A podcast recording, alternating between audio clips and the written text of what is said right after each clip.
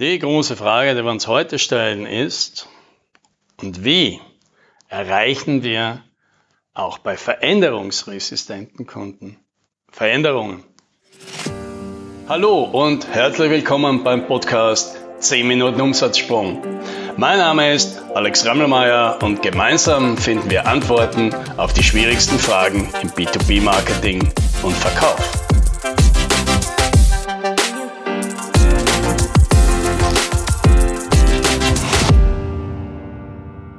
Letztens sitze ich im Gespräch mit einem befreundeten Verkaufsberater und wir reden über einen Deal, über den er jetzt schon lange gesprochen hat und ich habe mal nachgefragt, wie es dort aussieht und der meinte, na, es ist nichts geworden.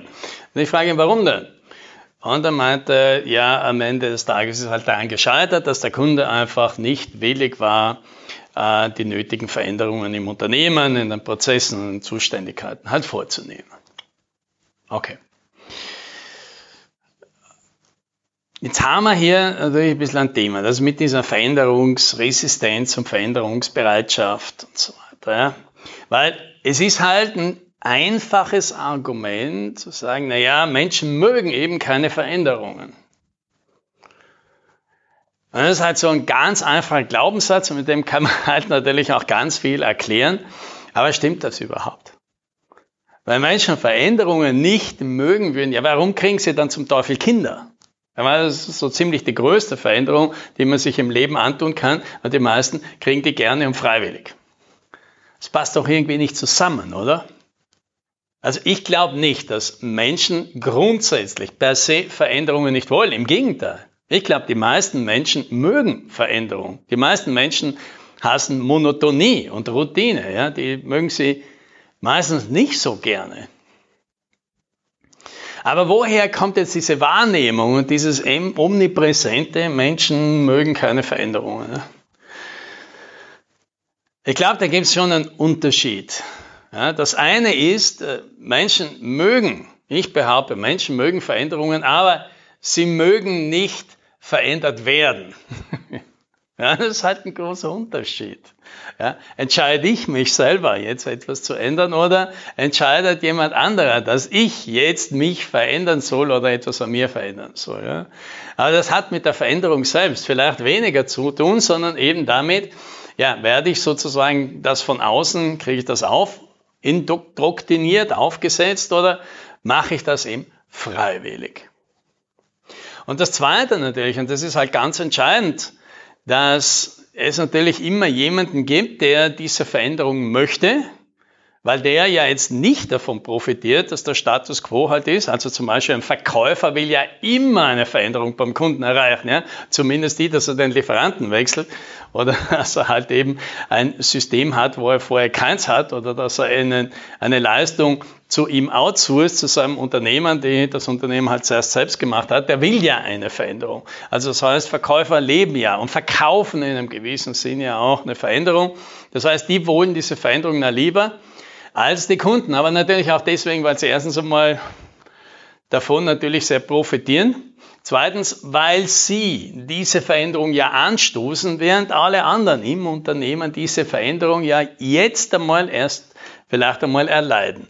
Und das gefällt ihnen jetzt vielleicht mal nicht so, selbst wenn sie das Ergebnis der Veränderung vielleicht durchaus haben möchten. Ja, und das zweite, der zweite Teil ist, ich glaube auch für die, für die gesamten Leute, die sich da einig werden müssen, die Veränderung selbst. Ja, weil die müssen natürlich viel umstellen und das ist aufwendig und das, äh, das ist auch unsicher, weil da tut man jetzt plötzlich Dinge, die man nicht gemacht hat und der, so ein Wechsel, der zieht ein Risiko mit sich, dass jetzt irgendwas übersehen wird und etwas danach nicht funktioniert. Und natürlich ist es mühsam, weil man jetzt aus äh, bewährten Abläufen, die man gut im Griff gehabt hat, zusätzlich halt einen Haufen Sachen aufgebürdet bekommt, die halt on top zusätzlich dazukommen. Aber abgesehen davon, ja, ist es oft ja nicht die Veränderung selbst, die, die, die so schwierig ist, dass man diesen Schritt jetzt macht. Die Veränderung selbst ist meistens ganz einfach. Der Weg dorthin, bereit zu sein für diese Veränderung, das ist oft das Schwierige. Und was heißt es jetzt? Wieso reden wir hier jetzt beim, beim, beim Podcast über dieses Thema? Weil wir uns, glaube ich, als Verkaufsberater keinen Gefallen tun, wenn wir etwas beim Kunden nicht weiterbringen, dass wir das einfach mit diesem, mit diesem Generalargument, ja, Kunden wollen sich halt nicht verändern, zur Seite tun, weil das einfach eine gedankliche Abkürzung ist und verhindert, dass man wahrscheinlich wirklich dahinter kommt, warum, warum ist das denn so schwer? Wieso fällt es dem Kunden jetzt gerade so schwer, diese Veränderung zu machen? Und ist das vielleicht nicht auch ein ganz ein anderer Grund, warum der Kunde das nicht macht?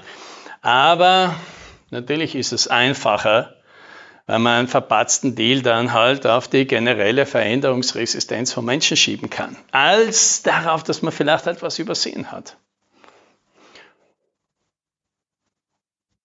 Und wenn du dich vielleicht jetzt nicht damit zufrieden gibst, eben zu sagen, naja, die wollen sich nicht verändern, wie kannst du denn da herangehen, rauszufinden, woran hakt es da? Auch eben mit der Möglichkeit, vielleicht den Kunden dabei zu unterstützen, hier einen Knoten zu lösen, sodass es dann allen leichter fällt, hier den nächsten Schritt zu machen. Ja, da gibt es jetzt ein Modell, äh, und das sagt mal Folgendes. Ja. Das eine ist, dass so eine Veränderung, ein Wechsel nicht standkommt. Das kann daran sein, dass es an der Motivation fehlt oder dass es an der Fähigkeit fehlt. Also man will etwas vielleicht nicht, man will das, die Veränderung nicht oder man will auch das Resultat, das mit der Veränderung daherkommen möchte, würde, das will man nicht oder es, man will es zumindest nicht so sehr, dass man sich die Mühe antut. Das Zweite ist, man will es vielleicht, aber man weiß nicht, wie es geht. Man kann es nicht. Es ist zu aufwendig, es ist zu mühsam, äh, es ist zu unsicher, es ist äh, von den Ressourcen her nicht machbar. So, jetzt hast du mal die beiden Ebenen.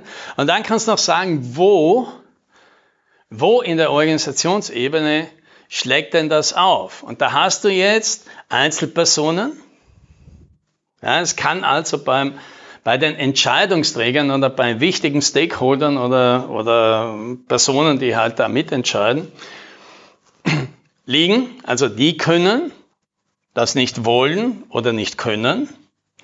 Es kann das ganze Team oder eine Abteilung sein, also eine bestimmte Gruppe. Ja, das heißt, die einzelnen, einzelne Personen da drin, die wollen schon, aber die gesamte Gruppe, die schafft man nicht in die Richtung zu bringen. Oder einzelne Personen können das schon, aber die Gruppe als Ganzes ist dafür nicht äh, aufgestellt, das zu machen. Und dann gibt es nochmal die Organisation als Ganzes. Die ist vielleicht nicht motiviert dazu oder die kann das nicht. Ja, machen wir mal ein Beispiel. Nehmen wir an, es geht darum, du bietest dem Kunden an, einen Teil seiner Leistungen, ja, zum Beispiel Betreuung von IT-Systemen, zu übernehmen. Ja, mit diesem Argument, ich nehme dir diese Arbeit ab, die will bei dir eh keiner machen und dann hast du deine Ressourcen, die im Moment eh sehr schwierig zu finden sind, wieder frei, um neue Dinge zu machen. So, und aus irgendeinem Grund geht das jetzt nicht. Und jetzt können wir anfangen. Ja? Jetzt können wir unsere sechs Punkte einen nach dem anderen durchgehen. Gut, vielleicht geht es wegen Einzelpersonen nicht, die wollen das nicht. Vielleicht will der IT-Leiter das nicht. Oder vielleicht wollen einzelne wichtige Leute in der in, in der Fachabteilung, in der IT-Abteilung das nicht, weil sie sich denken, ma, ich weiß nicht, ob das eine gute Sache ist, weil dann müssen wir uns mit Externen rumschlagen oder dann äh, haben wir das nicht mehr im Griff oder vielleicht äh, geht dann hier eine Tendenz los, dass äh, unsere Jobs auf früher oder später äh, weg sind. Ja? Oder eigentlich mag ich persönlich diese Arbeit ganz gern. Ja? Und wenn man die, mir die jetzt wegnimmt, dann freut mich das halt nicht so sehr. So, es könnte eben an der Fähigkeit einzelner Personen liegen. Sagen, ja, okay, jetzt glaubt man nämlich, ja, das ist ja ganz einfach, die Dinge outzusourcen, da muss man sie jetzt nicht mehr tun, aber das könnte jetzt natürlich trotzdem den IT-Leiter vor der Herausforderung stellen, der hat das noch nie gemacht und der denkt sich, naja, das jetzt am anderen übergeben, was muss man da alles beachten? Und das weiß er vielleicht nicht, aber er will, dass sich da auch keine Blöße geben vor dem Chef, dass er das jetzt nicht versteht und dass er jetzt nicht in der Lage wäre, hier wahrscheinlich einen soliden Deal, der wasserfest ist und mit dem der Chef und das Unternehmen nachher keine Probleme kriegt hat, äh, das, äh, das auszumachen. Aber das will er halt niemandem sagen, aber er kann es nicht und deswegen erfindet er halt irgendwelche andere Gründe, warum er da jetzt nicht voranschreiten will. So, gehen wir in die nächste Ebene, auf die Teamebene. Jetzt können wir natürlich sagen, äh, vielleicht die IT-Abteilung selbst. Da gibt es jetzt einige, die sagen, hey, das wäre doch super, weil jemand anderes das Zeug übernimmt. Das ist doch eh alles Schrott. Ja? Wer will sich denn darum kümmern? So, dann gibt's aber andere, die sagen, nee, ich finde das halt nicht so gut. Also was macht die Gruppe jetzt damit, wenn sie merkt, da sind wir uns nicht einig? In manchen Fällen gibt's dann halt einfach den starken Post, der einfach sagt, ich entscheide jetzt drüber, aber so funktionieren die meisten Teams nicht. Die versuchen jetzt einen Konsens zu finden. Und wenn sie diesen Konsens nicht erreichen, dann tun sie halt vielleicht nichts, weil die Leute da drin einfach sagen, nee, hey, du, ich sehe halt, äh, der Adam hat ein Problem, wenn wir das machen würden und ich mag den Adam und ich will hier keine Diskussionen haben und ich will hier keinen Unmut haben und ich will auch nicht, dass der dann vielleicht kündigt oder woanders hingeht. Also machen wir das erstmal nicht, obwohl vielleicht die Mehrheit sogar dafür wäre, das zu tun. Oder Nummer zwei, die Gruppe kann jetzt ein Fähigkeitenproblem haben die kann das jetzt nicht hinkriegen, zu sagen, naja, aber pass mal auf, wenn wir das äh, outsourcen, dann müssen wir neue Schnittstellen bauen. Und die wissen jetzt nicht, wie man das macht. Ja, die wissen nicht, wie sie sich jetzt neu organisieren sollen. Die wissen jetzt nicht, wie sie die Verantwortungen weiter auf sich aufteilen sollen. Da, da passt das Vertrauen untereinander vielleicht auch nicht oder das passt das Vertrauen mit dem neuen Partner nicht. Also die Gruppe selbst hat hier nicht die Fähigkeiten, äh, das ähm, das System so aufzuteilen, die Prozesse so aufzuteilen, die Verantwortungen so aufzuteilen, dass das sauber ist. Ja? Und ohne Unterstützung von außen kriegt sie das nicht hin, will das aber wieder, vielleicht selbst nicht zugeben und dann übersieht man das halt. So, und dann gibt's halt das Unternehmen, das, die ganze Organisation, ja, die will das vielleicht nicht. Ja, das nennt man dann irgendwie Kultur. Die hat halt einfach das in der Vergangenheit hat das Unternehmen einfach ein paar Mal die Erfahrung gemacht, äh, wenn man Dinge weggibt, dann stimmt die Qualität nicht mehr. Und deswegen hat sich einfach da drin der Glaubenssatz etabliert, äh, weil man etwas gescheit gemacht haben will, muss man selber machen. Ja, da ist dann schwer anzukämpfen gegen solche eingebettete Wahrheiten, die in so einer Organisation dann halt eben sind. Oder umgekehrt, die Organisation kann die Rahmenbedingungen nicht erfüllen. Es gibt Organisationen, die haben, die sind, die tun sich wirklich mit externen Partnern oft einfach schwer. Oder die haben viel zu viel Prozesse oder die haben aus irgendwelchen Compliance-Gründen äh, oder äh, Prozessen, die sie aufgebaut haben, äh, wird das alles sehr, sehr erschwert. Ja? Quasi die Bürokratie, die man sich da aufgebaut hat in dem Unternehmen, die wird man jetzt nicht mehr los und die verhindert, dass man da weiterkommt. Ja. So, und das wäre jetzt so ein Beispiel, und du siehst da diese auf, auf den unterschiedlichen Ebenen, jeweils mit Fähigkeit und Motivation, kann man das Thema plötzlich ganz anders durchleuchten und plötzlich gibt es ganz viel mehr äh, Blickpunkte, wie du drauf schauen kannst, woran hakt denn das gerade bei mir? Und dann kommst du vielleicht drauf, dass eines von denen sehr plausibel klingt. Und das ermöglicht dann plötzlich genau dort anzusetzen und zu schauen, kann ich da nicht genau an diesem Punkt unterstützen, um dem Kunden zu helfen, jetzt den nächsten Schritt zu machen und mit dir doch noch zusammenzukommen. Ja, das wünsche ich dir. Happy Sailing!